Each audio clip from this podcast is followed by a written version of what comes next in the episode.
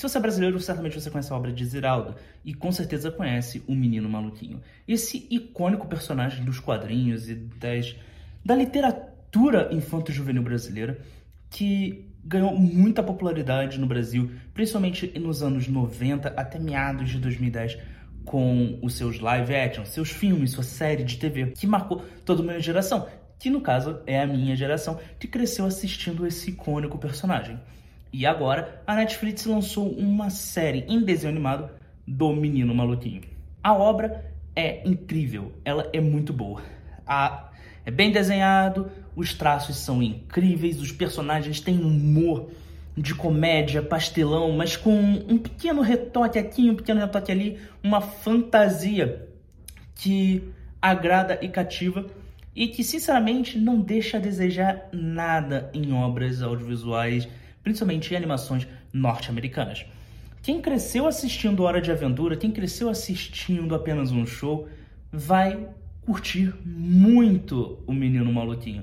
E ele tem dois destaques. Primeiro, cultura brasileira ali forte. E segundo, claro, que é o seu humor. Uma coisa que me deixou meio encucado, na verdade, duas coisas.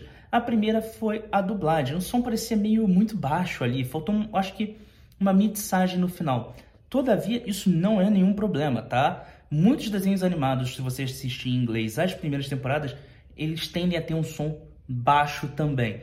Porque, basicamente, eles fazem isso de um teste, lançam, aí vê mais ou menos a reclamação do público e vão adiantando e melhorando o som e ajustando nas temporadas seguintes. Isso é uma reclamação que acontece em todos os países do mundo e é um problema normal da indústria de desenhos animados e Bem, aconteceu no Brasil, não vamos malhar por isso, tá? Forte negócio. Agora, a segunda coisa que me incomodou não foi o redesign de alguns personagens. Por exemplo, a Violeta, ela pegou um design maravilhoso. A Violeta é um interesse amoroso. É Violeta ou Julieta? Agora eu estou na dúvida. O correto está aparecendo aqui na tela. Ela sempre foi apresentada como uma garota branca de cabelos pretos meio sem graça. Mas agora ela tá com. Ela é negra, com cabelo top, com design top. Mano, eu adorei essa mudança da Julieta. Mas uma mudança que me deixou muito irritado foi a do Bocão. Cara, o Bocão sempre foi um carinha gordo e alto. E era interessante, porque ele era o mais alto da turma e ele era o mais gordo da turma. E agora ele é um gordinho baixinho.